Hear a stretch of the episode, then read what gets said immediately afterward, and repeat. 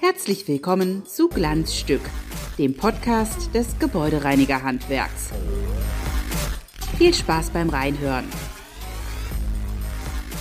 Glanzstück Episode 24 und diesmal sprechen wir mit der Anfang März in München frisch gekürten Miss Handwerk und die heißt im echten Leben Maren Kogge.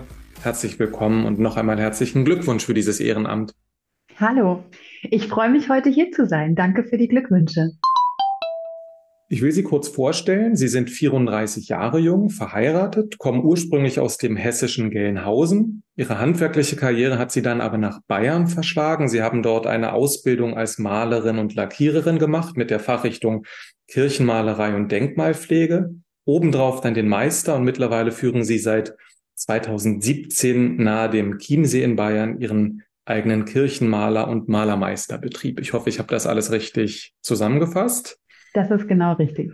Und ich wollte Sie zuerst fragen, wie Sie die Leute anschauen, wenn Sie von Kirchenmalerei sprechen. Verwundert, begeistert, völlig ahnungslos oder ist das in Bayern vielleicht auch völlig normal? Das ist eine lustige Frage. Ich glaube, es ist so der Icebreaker für jedes Gespräch. Egal, wo ich bin, auf welcher Party oder in welchem Zusammenhang. Wenn ich sage, ich bin Kirchenmalerin, dann habe ich auf jeden Fall immer ein Gespräch mit jemandem am Laufen.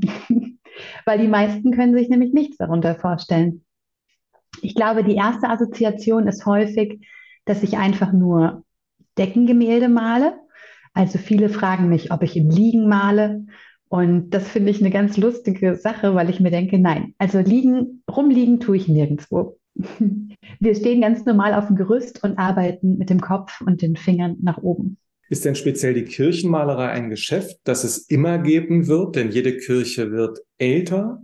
Oder ist die Kirchenmalerei, denn Sie haben natürlich recht, wenn man von Ihnen hört, wenn man äh, liest, äh, Miss Handwerk ist eine Kirchenmalerin, gibt es da ganz, ganz viele Fragen, die natürlich auch erstmal für ein ganz großes Interesse sorgen. Oder ist die Kirchenmalerei ohnehin nur ein kleiner, exklusiver Bereich eines ganz normalen Malereibetriebs sozusagen? Nee, also da sind wir auf jeden Fall bei ersterem.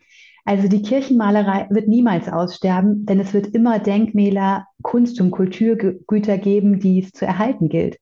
Und der, das Wort Kirchenmalerin, Kirchenmaler beschreibt es aber nicht komplett, sondern letztes Jahr haben wir lange auf der Burganlage Burghausen gearbeitet, ähm, im vergangenen Jahr auch auf dem Schloss Herrn Chiemsee. Das heißt Schlösser, Burgen, Kirchen, aber auch Fassaden, die unter Denkmalschutz stehen, Bauernhöfe, die unter Denkmalschutz stehen, ja, also ein sehr, sehr vielfältiges Segment und alles, was dort restauriert werden muss, von Stuck über Wandgemälde, Figuren, Bänke, Altar, das ist unser Segment. So, dann stimmt aber die Frage. Sie führen den Betrieb zusammen mit Ihrem Mann, der auch gelernter Maler und Lackierer ist und zudem Tischler.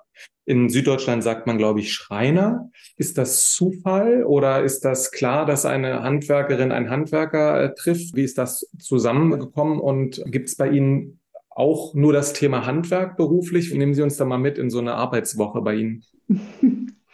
mein Mann und ich haben uns kennengelernt vor zehn Jahren ähm, da hat er noch studiert und ich habe gerade meine Ausbildung begonnen. Und ähm, dann hat er umgesattelt und hat eine Lehre als Schreiner gemacht.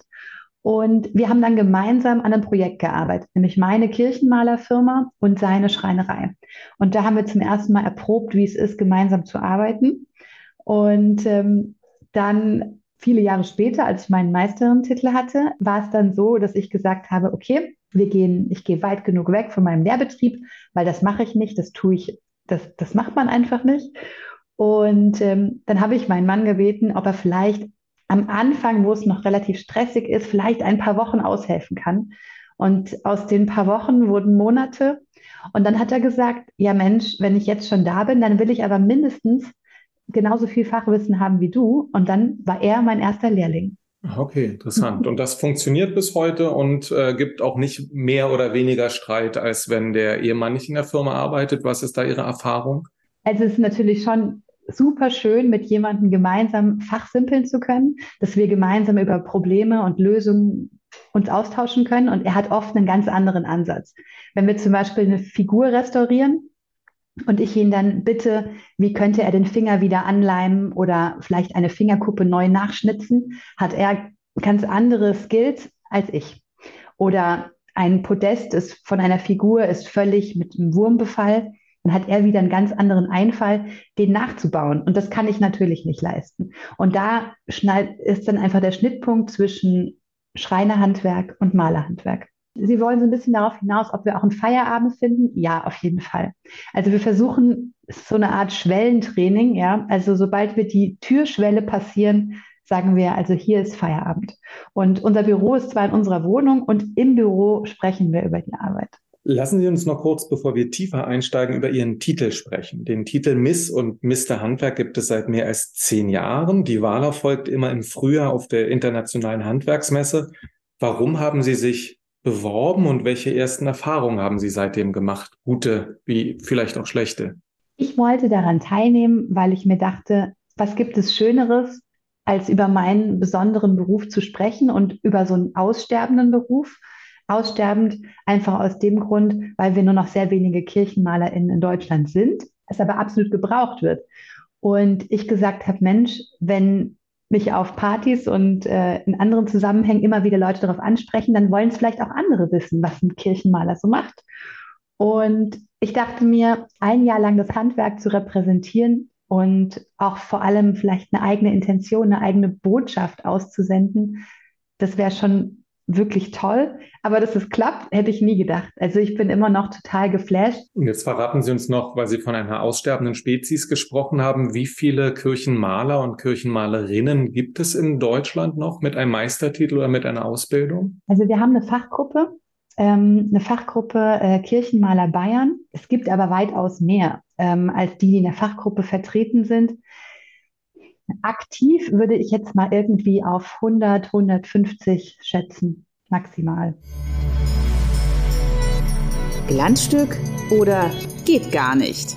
Glanzstück oder geht mal gar nicht? In dieser Kategorie sprechen wir immer kontrovers oder vertieft über einen konkreten Themenbereich. Mit Ihnen wollen wir über die Attraktivität des Handwerks sprechen und über Sie als Miss Handwerk und Ihre Aufgaben. Vielleicht können Sie noch mal den äh, Hörerinnen und Hörern ein bisschen mit auf den Weg geben, was jetzt die zwölf Monate konkret machen. Was ist Ihre Aufgabe? Was ist Ihre schöne Pflicht? Hm, das werde ich oft gefragt und ich finde, Pflicht ist hier das ganz falsche Wort, sondern es sind, ich kriege verschiedenste Anfragen und ich kann selbst entscheiden, was ich damit machen möchte.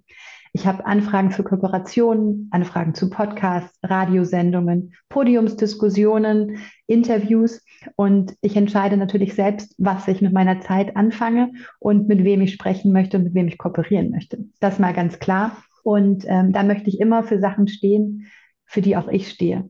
Ich habe das Amt nicht bekommen, weil ich irgendwie einfach nur eine Leinwand bin, die man beschriften darf. Und ich bin auch nicht irgendjemand, der dafür da ist, um einfach nur nett in eine Kamera zu lachen und ähm, wie was vielleicht andere für eine Assoziation mit Misshandwerk haben, sondern ich habe mir gesagt, okay, wenn ich dieses Amt bekomme, dann möchte ich ganz klar auch was bewegen. Dann möchte ich was verändern im Handwerk und ich möchte vor allem nicht über Probleme sprechen, ich möchte über Lösungsansätze reden. Und wie kann Handwerk wieder attraktiver werden und was können wir konkret verändern? Und ich arbeite viel mit Jugendlichen zusammen. Ich bilde jetzt das dritte Mal aus und ich glaube, ich bin nah dran und kann was Wichtiges dazu beisteuern. Ich habe mich gefragt, ob die Kirchenmalerei, die ja schon etwas Besonderes ist, Sie haben auch gesagt, es ist immer der Icebreaker, es ist immer die erste Frage an Sie, ob die junge Menschen im Alter von 14, 15, 16, wenn sie die jetzt treffen, repräsentieren, auch in den nächsten Monaten, schreckt die das Thema Kirchendenkmal eher ab? Oder ist es so oldschool und auch toll und interessant und gerade nicht alltäglich, dass es schon wieder äh, total cool ist? Was, was ist da Ihre Erfahrung, wenn Sie junge Menschen treffen? Also die letzten Praktikanten, die ich im letzten, also im letzten Jahr bei der Burg dabei hatte, da muss ich sagen, waren die Jungs natürlich total affin. Ja, also wenn die an Ritterrüstungen denken und eine alte Burg, da kommen so Kindheitserinnerungen, werden, werden da wieder wach und äh, tauchen wieder auf. Also das war total überraschend und total schön.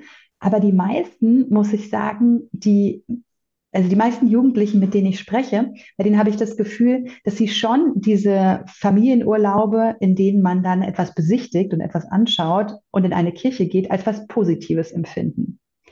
Und sich dann vorzustellen, okay, ich gehe in eine Kirche hinein und in der ist ja schon mal so eine so eine Stille. Nicht, weil da steht Ruhe, bitte halten Sie Ruhe in der Kirche, sondern man wird ja irgendwie so ein bisschen beseelt, man fährt runter und ist an einem besonderen Ort. Und wenn sich jetzt die Jugendlichen vorstellen, dass sie dort nicht nur zu Besuch sind, sondern wirklich arbeiten dürfen und dann etwas arbeiten dürfen, was schon so viele Jahre alt ist, dann ist das was ganz Besonderes. Und das ist bei mir bis heute so und das ist bei den 15-, 16-Jährigen genauso.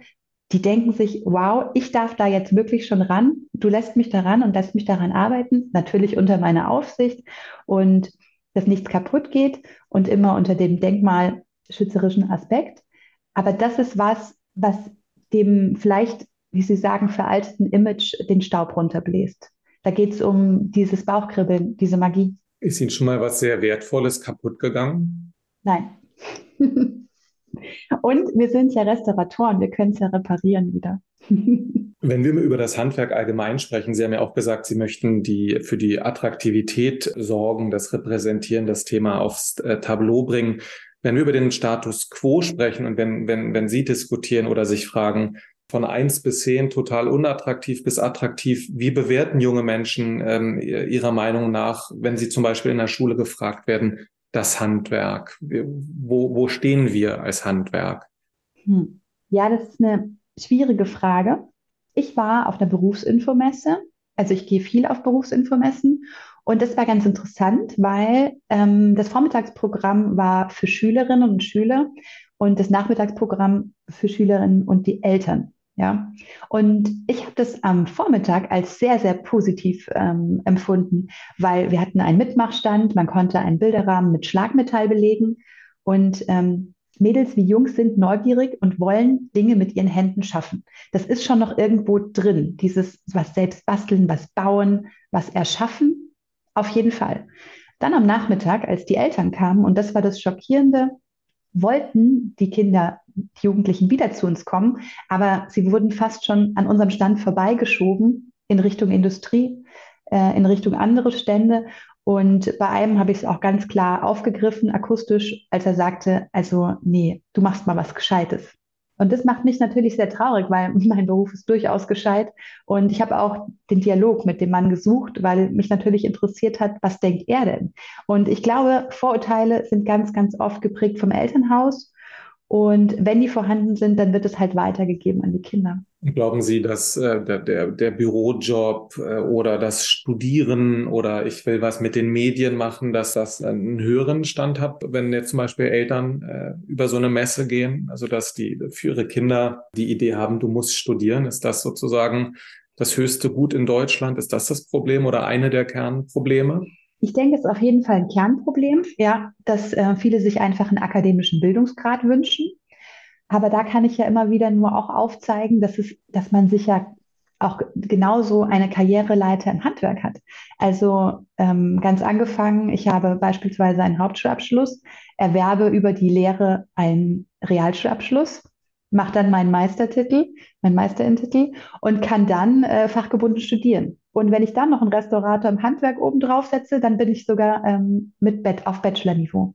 Also da gibt es ja Gott sei Dank mittlerweile viele Anpassungen, dass wir einfach äh, ne, hier auch ein Bachelor-Niveau schaffen. Und ich glaube, das wissen viele nicht. Also ja, akademischer Bildungsgrad ist auf jeden Fall ähm, ein großer Wunsch oder ein großes Wunschdenken.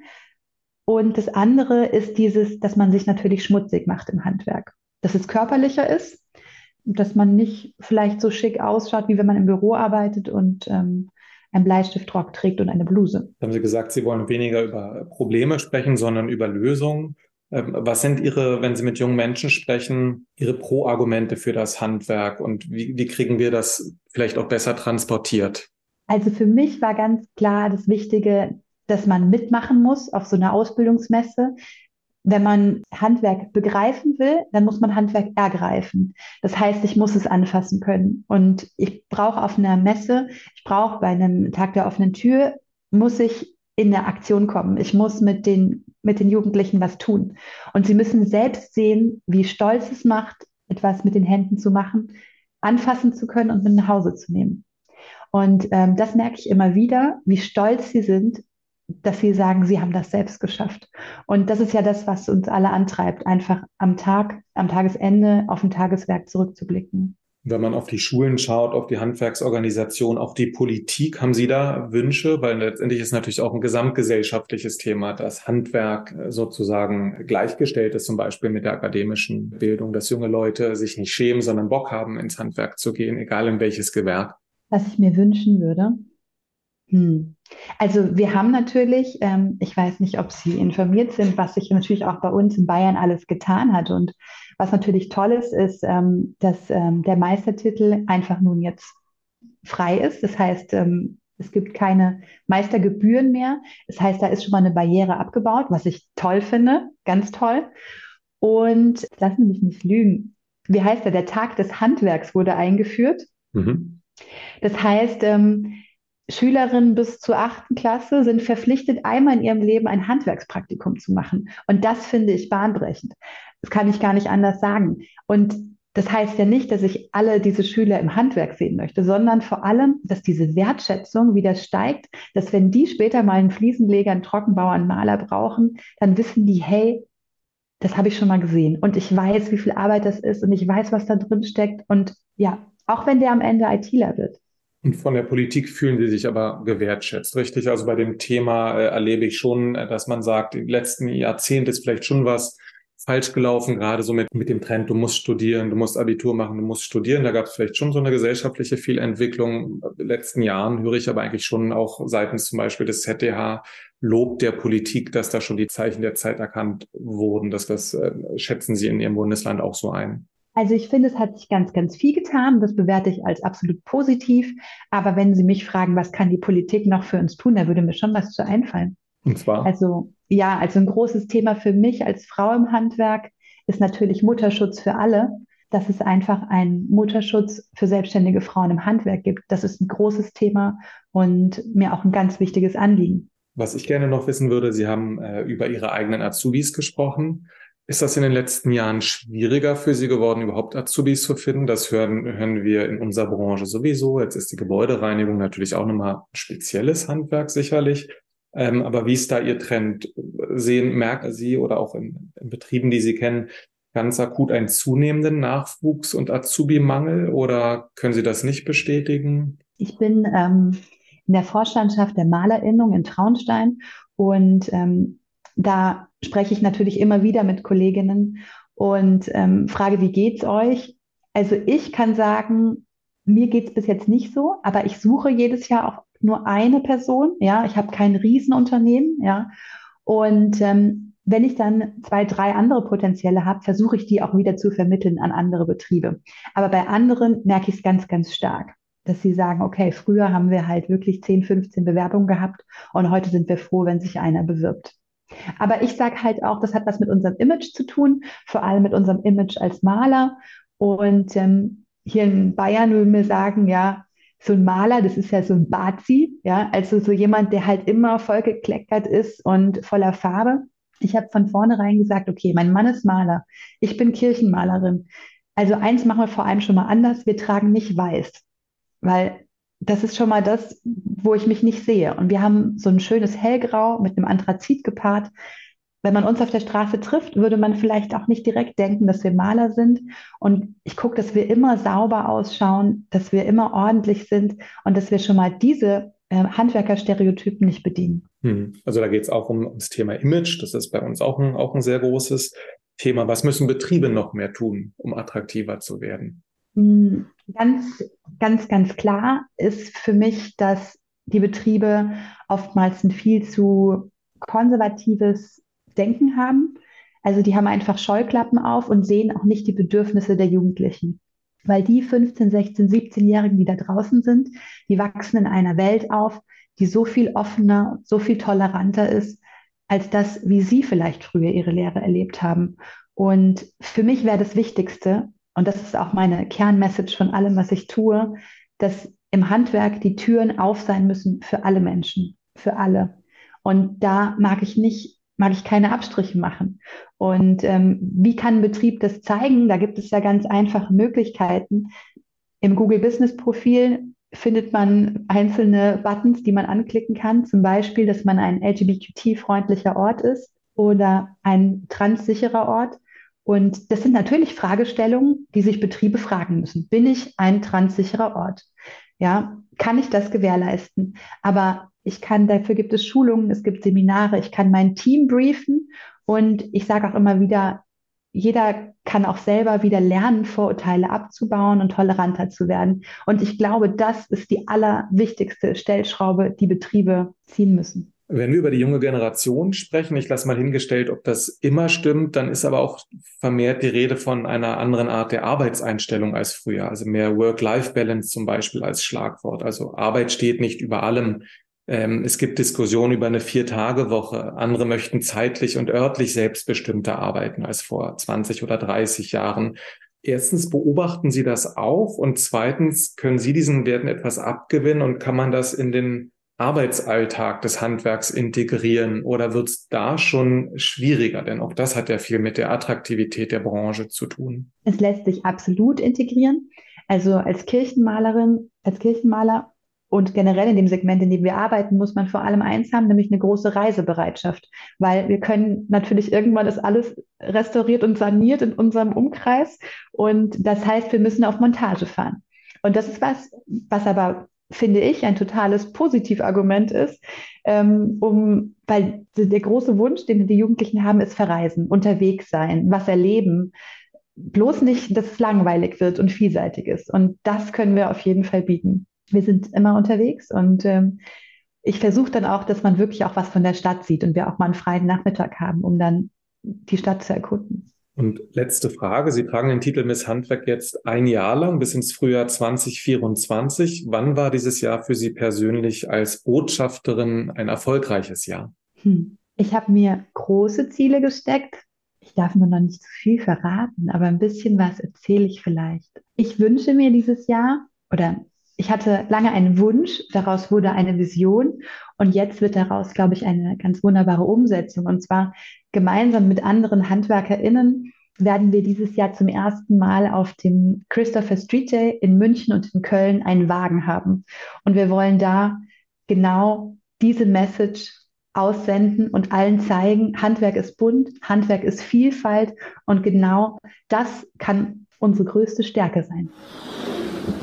Glanz zum Schluss. Glanz zum Schluss, das ist unsere Abschiedskategorie. Zehn kurze Fragen mit der Bitte um zehn spontane, ebenso kurze Antworten. Sie kommen gebürtig aus dem hessischen Gelnhausen. Ist das eine Reise wert? Absolut. Appleboy. Da sage ich nur, komm mal vorbei und trink einen schönen süß gespritzten oder sauer gespritzten. Wenn Sie nicht im Handwerk arbeiten würden, was wäre dann Ihre berufliche Alternative? Ich kann mir, kann mir nicht vorstellen, dass ich nicht Handwerkerin geworden wäre. Wenn ich nicht Kirchenmalerin geworden wäre, wäre ich Bühnenmalerin geworden. Muss man als Kirchenmalerin auch Kirchenmitglied sein? es ist empfehlenswert, mit Sicherheit, ja, aber ähm, kein Muss. Sind Sie katholisch oder evangelisch? Muss ich über meine Konfession sprechen? Nein.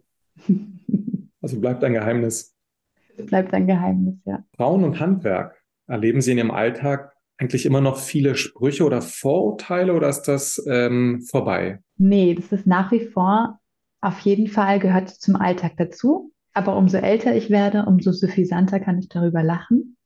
Und ich finde es ja immer wieder lustig. Ich habe letztens einen Spruch gepostet. Ähm, ich bin mit den Jungs auf der Baustelle, kommt der Kunde auf die Baustelle und sagt, Mensch, klopft mir auf die Schulter, Mensch, Sie dürfen auch schon richtig mitarbeiten. Ich, 34, seit zwölf Jahren im Handwerk tätig und es ist meine eigene Firma.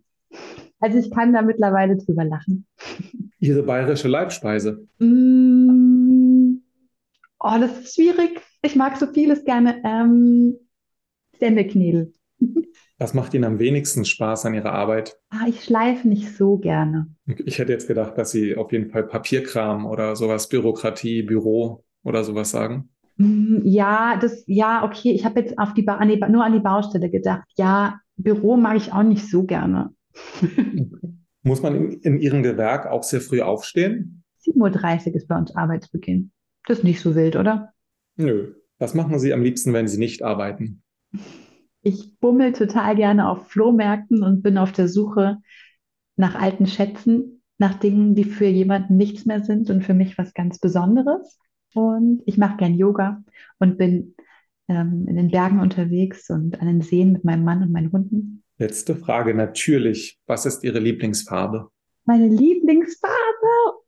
Oh, das ist so schwierig. Dann können Sie Meine, auch zwei, Lieblings können auch meine zwei, zwei. Lieblingsfarbe, nee, das, das gibt nur eine Antwort. Meine Lieblingsfarbe ist bunt. Okay, in dem Sinne, liebe Frau Kogge, haben Sie vielen Dank für diese Schnellrunde und haben Sie vielen Dank für die Teilnahme an unserem Podcast. Sehr gerne. Ich freue mich, dass ich hier sein durfte. Und euch und Ihnen da draußen sagen wir Danke fürs Zuhören. Bleiben Sie sauber. Tschüss. Bis zum nächsten Mal.